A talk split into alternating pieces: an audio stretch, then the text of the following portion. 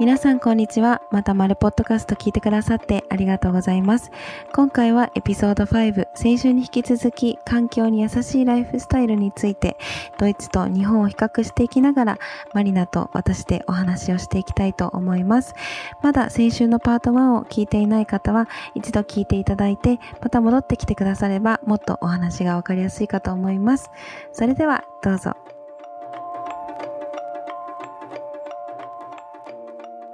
イツってさ、自転車とかさ、うん自転車の文化、ん自転車の文化、なんか自転車をよく乗ったりとか、そういうとこも日本と違うなと思うよ。ああ、でもそれは私も一回あのインスタでちょっと書いたんだけど、やっぱりドイツだとそんな遠くまで行かなくていいじゃん？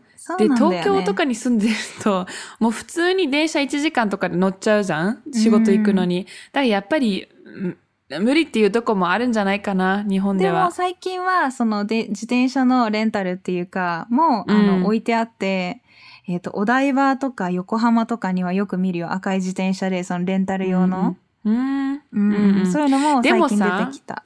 日本ってあんまりその代わりさ、車使わなくない？電車使っても。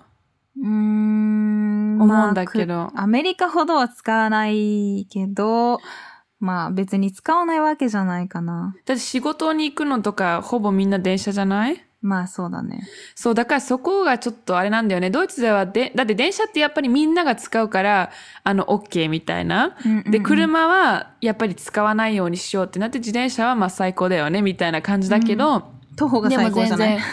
え？徒歩が最高じゃない？歩くのが。まあ、でも、やっぱり、あの、だからみんなで電車乗るのは OK だから、全然電車乗るのはいいってなってる、ドイツでは。電車とかバスとかは、やっぱりみんなで使うものだから、そっち使おうみたいな。自転車乗れない人とか。うんでも車はみんなまあ使わないようにしよう。でもそもそもベルリンでは絶対に車で仕事行きたくないと思う。もう全然パーキングできないし、うんどこでも、あの、なんだっけ、下をうんなんだっけ？あ混んでるえーとってこと、混んでるっていうか、あの、なんだっけ、車。渋滞、渋滞。そうう、ん渋滞だし、だから絶対嫌。うーん、うんまあ、東京もそうかな。どうかな。うん。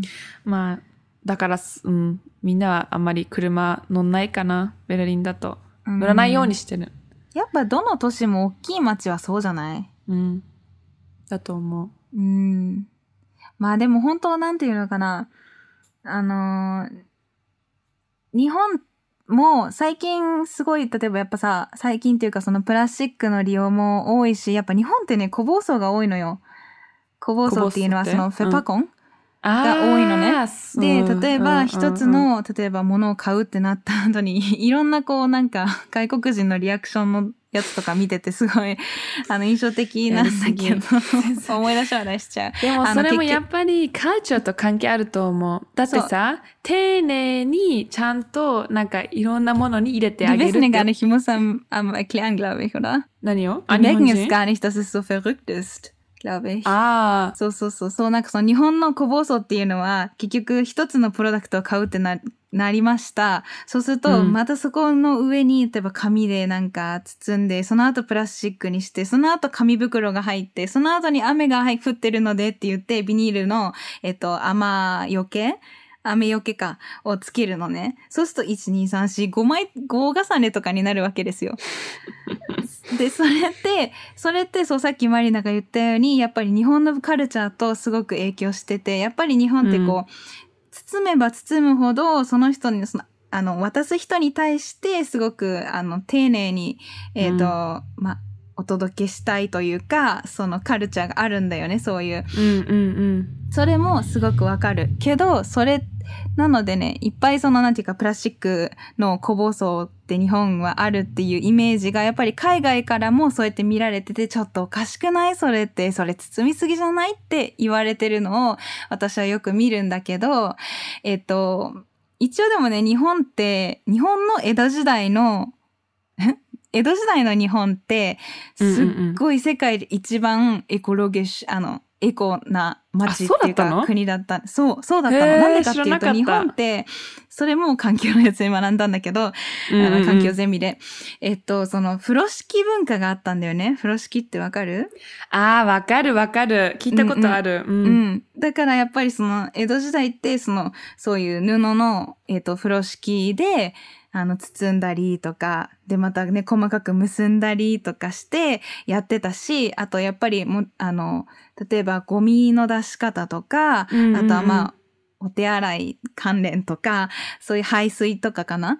も、えっ、と、すごい、あの、ナチュラルな方式でやってたから、まあ、い、あの、今みたいな、もちろんね、あの、発展した日本とか東京ではもちろんできないことなんだけど、もともと日本ってすごくエコな国だったんだよね、世界で。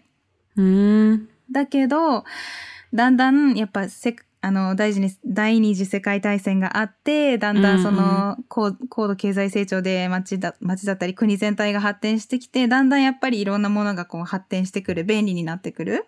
うんうんうん。ってなって、車だ、車もそうだし、電車もそうだし、まあね交通機関もそうだし、えっ、と、まあ、あの、そういうものだったり、物が豊かになったりとか、やっぱりその、えっ、と、経済が回ってくれば来るほど、そういうものって発展してくるから、それとともにやっぱりね、そういう環境っていうのはもう全然頭から離れて、やっぱり、まあ、言うたらお金がファーストになってきてしまったんだと思うんだよね。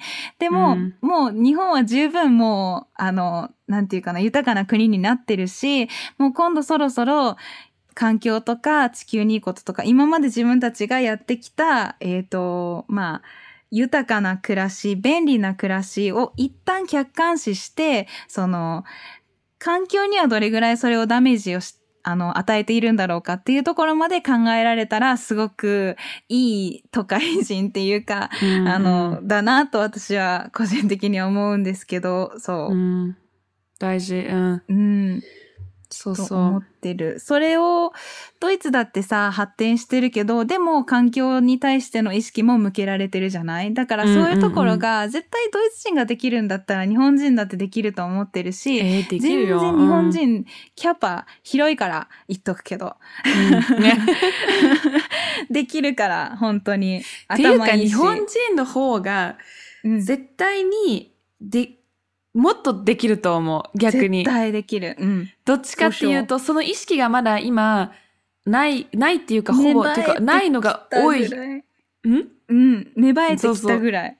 そう、うんだから、でも、その意識がもっとちゃんと、どういうのかな、できてきたら、高まったりね。うん、そう、ん日本の方がすごいと思う。日本人の方がすごいと思だって技術力とか、すごいんだもん、日本って。だからやっぱりリサイクルの技術が高いっていうのも、やっぱり日本の技術力が高いっていうことだし、やっぱその力をそっちに活かせば、多分本当にすごいもっともっと良くなると思うし、それこそ海のさっきのプラスチックの話をしたけども、あのマイクロプラスチックのやつ、あの、そういう例えば、えっ、と、海のゴミを回収するロボットを開発するとう。か、あ、の、そういう面での、まあ、あの、環境への貢献とかって、すごく日本人の分野だと私は思うから、絶対そう。まあ、かだからそういうテクニックのこともあるけど、うんやっぱり上から government から来ることもあるし、でも下から下っていうか、私たちの普通 普通の人っていうか、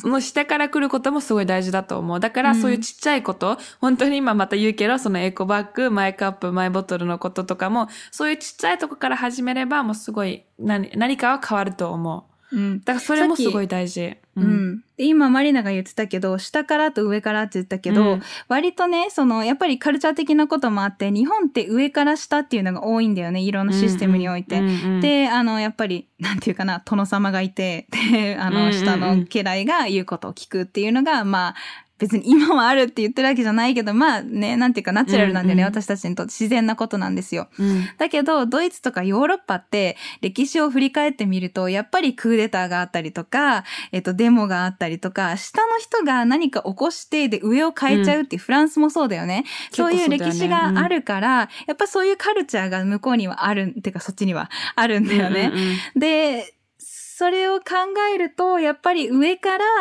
えっと、下に行った方が日本はやりやすいんだと思うんだよね。日本人がクーデターを起こすかデモを起こすかって言ったらちょっと難しいと思うのね。その性格的にも。だから上から出てくればいいなと思うんだけど、でもちょっと待って、ドイツって、あの、もちろん下からも言ってるけど、でもね、上からも言ってるの。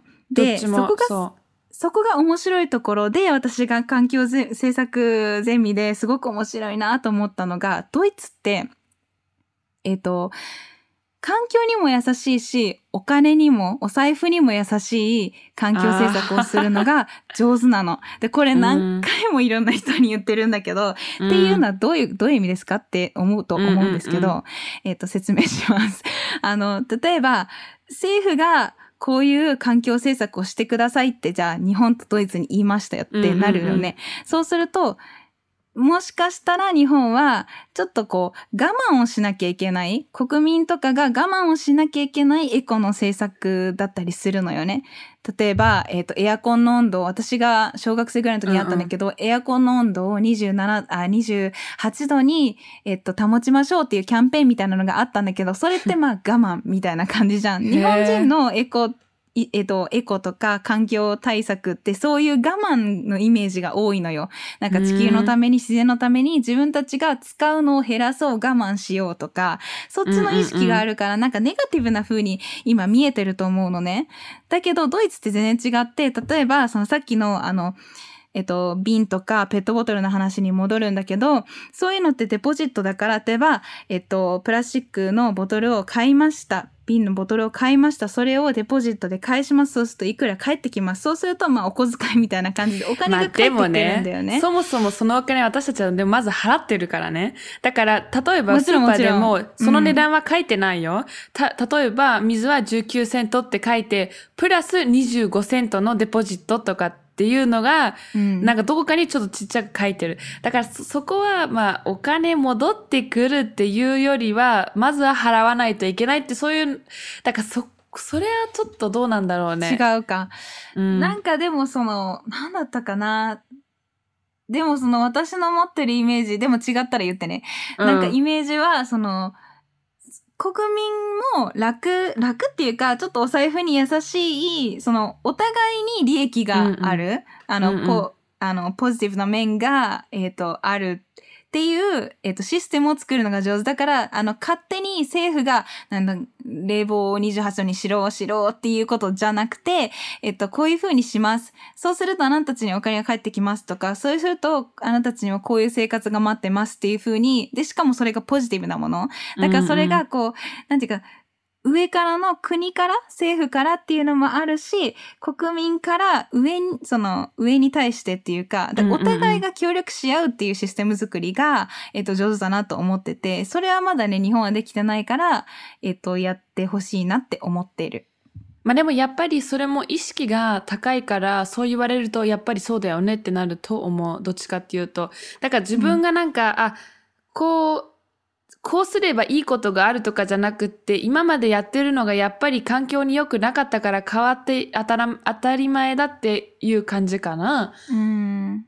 でもさそれもあるかも。Umweltbewusstsein って言うん。だけど、ドイツ語だと環境意識。うん。Umweltbewusstsein が高いのはなん。でだと思うドイツ人が。マリナ的なん。に。でっていうか、まあ、だからそれも難しいん。だよね。やっぱりどどういう人と一緒になんかすれ違うかによってまたそういう変わるんだよね。例えばね、うんあの、私の環境意識はすごい高いと思うのね。あの、あの、by the way、私、あの、resource management をあの勉強してるのね。うんうん。で、もちろんそういう、そういうととこには、なんて言うんだろうえ ?resource management? うん。まあなんか環境問題のあ勉強。れだよね、ゴミとか、その、どれぐらい地球に資源が残ってて、それをどれぐらい使えてとかそういうことだよね。うそう、なんかいろいろいろいろだよね、やっぱり。んうんまあ、あの、そう、そういう勉強してるから、もちろんそういう意識が高い人しか集まってこないのね。まあ、私よりもっともっとすごい人ね。私はまだ全然普通みたいな感じで。で、えっ、と、昨日、川のとこでなんか、ダラダラしてたって言ってたじゃない？うん。で、あの、逆側 ?on the うん other side? ね。反対側は。反対、反対側に、うんあの、4人ぐらいの男の子たちが、あなんか、うんあの、えっ、とね、コーラとかなんかいろいろ飲んでたのね。で、うん私本当にびっくりしたんだけど、その時にそれを川の中に掘り込んだのね。で、そういうのを見てると、なんかやっぱりそういう人が私の周りにいないから、もうそういう、まだそういうことをやってる人なんかもう見たことないのね、もう何年間。だからもうすっごいびっくりして、もうな、もう私すごい怒ったのね。その、その男の子たちに対して怒りたいぐらいな気持ちだったの、本当に。だからそういうの、の見て、あ、もう最悪だなと思った、本当に。で、そういうのって、まだそういう人もいるんだってすっごいびっくりした。だからやっぱりそういうのって周りにどんな人がいるかによって多分その意識が、うん、強くなっていくんだなと思った。まあ、そりゃそうだね。日本も、やっぱり、ね、私の友達って結構環境意識とか高い子が多いのね、日本人だけど。うんうんうん。だから、そういう、えっ、と、まあ、環境にもいるし、まあそうじゃない人ももちろんいるし、だからってうん。まあ怒らないけど、あれって思うことはまあたまにあるけど、うん。やっぱそれってどの国でも同じで、ただ私がドイツと日本とどっちも行ってみて、あの感じたことはドイツの方がそういう環境意識が高い人の割合が圧倒的に多い。うんうんうん。だそれはやっぱりその、まあ、あの、国自体ってか、が、その、慣れてきた。その、そういうのがうんうん当たり前になってきたっていうのもあって、え、やるの当たり前だよねっていうふうにな、なんかこう、本当に流行りとか廃りとかじゃなくて、本当に当たり前になってきてるっていうのが、うーん、あるのかな。やっぱりドイツだとデモとかでもすごいなんかそういうのが多いからうん。やっぱりニュースとかになるじゃんでそういうとこからもすごい始まってると思うやっぱりそのかんちゃんと考えないといけないんだみたいなうんうんうんうん。多分そういうのもがすごい大事だと思そうだね。う、うん、だって日本って全然デモとかないじゃんないよ。だって。なんか Friday for Future なんて日本はあニュースになったぐらいでしょ。うん。うん、そうだね。あ、でもあったよ。やっぱ渋谷、最近やっぱり思うけど、BLM の、あの、うんうんうん Black Lives Matter の、うん Matter のこともあったけど、えっ、と、その、いろんな、なんていうかな、海外で行われてるデモが日本でも渋谷で行われてる。最近。うん。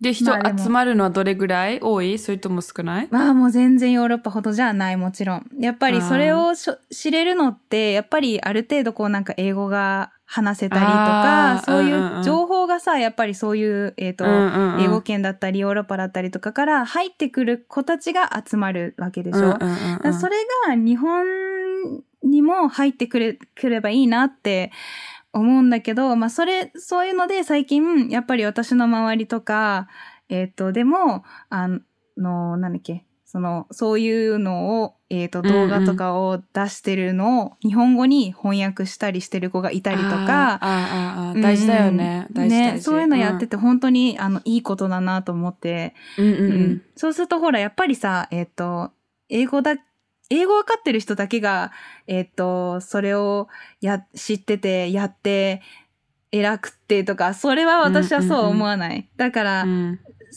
同じ人間だし、だからそれがね、あの言語の壁があることによって知らなかったっていうのがあるのが、なんか、うん、あんまり作りたくない環境だなって思うから、そういう翻訳とかを通して、あの、いろんな人に、えっ、と、知識だったりとか、えっ、と、情報が入ったらいいなって思ってる。うんうんうん。大事。うん、大事うん大事。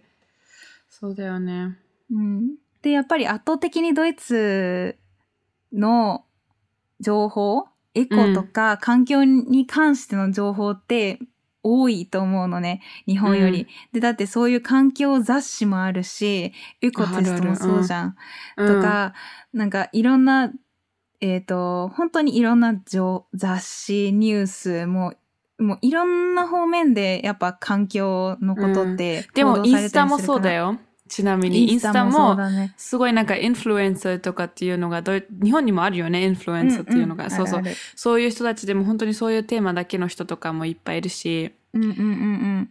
そう。日本も最近そういうのある。日本は割と流行りからこうだんだんこう浸透してくるかタイプだから、割とインスタとかそういうのから、えっ、と、情報をだんだん知っていくのが、なんていうかな。多いっていうか、ナチュラルって。うんそういうインフルエンサーっていうのはもう、あの、全然、そういうマイボトルとかのテーマじゃなくても、次、次のレベルに行ってるからね、本当に、石鹸で頭を洗うとか、あの、つまりもう本当あに、ー。プラスチックの、あの、シャンプーの、あの、なんだっけ、ボトルフェパコン？ん？うん。ボトル。ボボトルを使わないようにするとか、うん。あとは、なんだっけ、えっ、とあ、日本語でどういうのかな、ワトペッツって言うんだけど、えっ、と、なんだっけ、お化粧落とすのにとか使うやつ。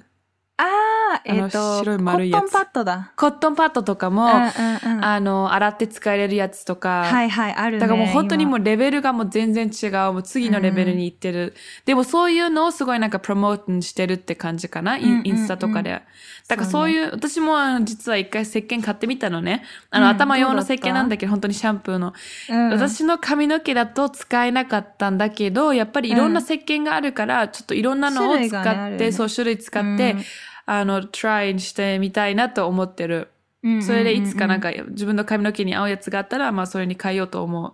やっぱりそこでプラスチックを減らせ減らせれるならそれはいいなと思うし、まああとの体洗うのにも私は今もうあんまりあの、ボディーソープ買わないで本当に石鹸で体洗うようにしてる。うん、いいね。だってうん日本だって固形石鹸、固形石鹸って言うんだけど、硬いその四角かったり石鹸のこと。えっと、固形石鹸すごいたくさんあるし、うん。まあもちろんボトルも同じくあるけども、うんうん。でも、そうちのおじいちゃんとおばあちゃん、日本のおじいちゃんとおばあちゃんなんだけど、その人たちも石鹸しか使ってない体には。ちゃんとうそうだよね、おじいちゃん。あんまり多分エココとかの意識じゃなくて、もしかしたらたまたまかもしれないけど、うんか でも石るわかる。鹸しか使ってない。うんそうそうそう、わかるわかる。まあでもそうだね。そういう、あの、まあちおじいちゃんおばあちゃんかかららそういう、なんていうかな、多分自然にやってるんだけど、うんあの、エコだったっていうものが結構おじいちゃんおばあちゃんって多いから、あの、ね。私もあったりとかして、ああ、そうだよなって思うこともあるし、だってこの間さ、おばあちゃんと電話してて、なんかうん。元気？とか言って、で、なんか今、ウェットティッシュとか、さ、あの、殺菌の消毒とかのさ、やつとかいっぱい買うじゃない、で、うん。そしたら、あの、ね、ウェットティッシュとかね、いっぱいみんな買っててねって話したら、そんなの買わなくていいのよとか言って、うん。洗剤で十分除菌できるじゃん。あ、そっかと思って。うんうんうん。でもテーブルを、テーブル、例えばなんか、あの、なんだろうな。例えば、人が来てとか、お客さんが来てとか、やっぱちょっと一旦気になるから除菌するとかさ、あるじゃない？あとはまあうんうんうんご飯食べて除菌するとか、そういうのでウェットティッシュを使うんじゃなくって、やっぱり洗剤も同じぐらいその消毒効果っていうのがあるはず。ちょっと医療、ね、あの、なんていうの、うんうん。そういうテクニックもわかんないけど、まあでも、あの、はずじゃない？だって普通に洗剤ってすごく強いし、だから、その洗剤を垂らして、えっ、と、お水の雑巾で拭けばいいのよって言ってて、あ、おばあちゃん、さすがと思って。かわいい。そうそうっていうね。ね。ううん。やっぱだから、やっぱ戦時中とか生きてた人、あの、うんうんで、戦争を経験してきた人って、あの、物が乏しい時代うの、んうん日本を知ってるからこそ、あんまり物をたくさん使おうとか捨てようとか思わないから、多分そういう発想でエコじゃなくて、そういうところで多分日本、特に日本の、えっ、と、戦争を経験してた世代のおじいちゃんおばあちゃんとかっていうのは、そういう傾向があるんだと思うけどね。ね、そうだよね、絶対に。うんうんうん。うん、思さあ、今回は結構環境について、二人とも熱いからすごい、あの、たくさん喋ってしまったけど、まだまだあると思うし、えう。っと、こ特にれからはカオルはね、すごい詳しいから、いろいろ聞いてあげて。ちょっと割とちゃんと、ちゃんと頑張って勉強してきたテーマだから、うんうんあの、興味があることは、やっぱり今日本でもね、そういう環境意識とか高い人がだんだん増えてきて、あの、すごい嬉しいし、やっぱ流行りだったとしても、それこれからどんどん流行りから、まあ、な、あの、当たり前に変わってきたらいいなっていうふうに思ってるし、まあ、あの、そうだね。だからそういう人たちも、えー何か聞きたいことがあれば、あの、私も、なんていうか、もし知ら、自分が知らないことでも、多分割と結構知ってる方だとは思うんだけど、知らないことがあったらもちろん、まさらに調べて、あの、情報共有しようかなとかも思ってるし、あの、何でも何でも、もし環境とか、今なんかちょっと環境気になってる、環境対策とかしようかなとか、環境意識高くなってきましたっていう人がいたら、あの、うん。こういうのも聞いてみたいですとか、実際どうなんですかとか、そういうのも全然、あの、どしどしください。うん。とかね、えっとあと面白い、あの、インフォメーションとかもあったら何でも教えてくれたら嬉しいよね。うん。やっぱりドイツのいいとこ、あの環境に対していいところと、日本のいいところと、まあこれからの、これからどういう風になっていくかとか、えっ、と、まだね、日本の環境意識っていうのは未来があるから、あの、伸びしろばっかりだと思うので、あの、どんどんどんどんそれを、あの、埋めていきましょうって思ってます。うんなので、えっ、と、また、あの、別の機会に、また続きとか、アップデートとかをできればいいなっていう風に思ってます。はい。はい。じゃあ、えっ、と、そうだね。環境のことじゃなくても、また次回、ねあの別のテーマを話そうと思ってるんだけど、また、ドイツのことで興味があることとか、二人のこう経験とかで聞いてみたいことだったりとか、えーある人は、あの、マリナのインスタもしくは私のインスタにコメントとか DM をくだされば、えーマリナがチェックしてくれるので、はい。お願いします。待ってます。すごい、すごい待ってるので、えーよろしくお願いします。どんな些細なことでも、えーと大歓迎ですし、すごく嬉しいので、えー一緒にいいポッドキャストを作っていけたらなと思っています。じゃあ、今回はこのぐらいにして、また次回、またねまたねバイバイバイバイ Tschüss. Bis nächstes Mal. Tschüss. Ciao.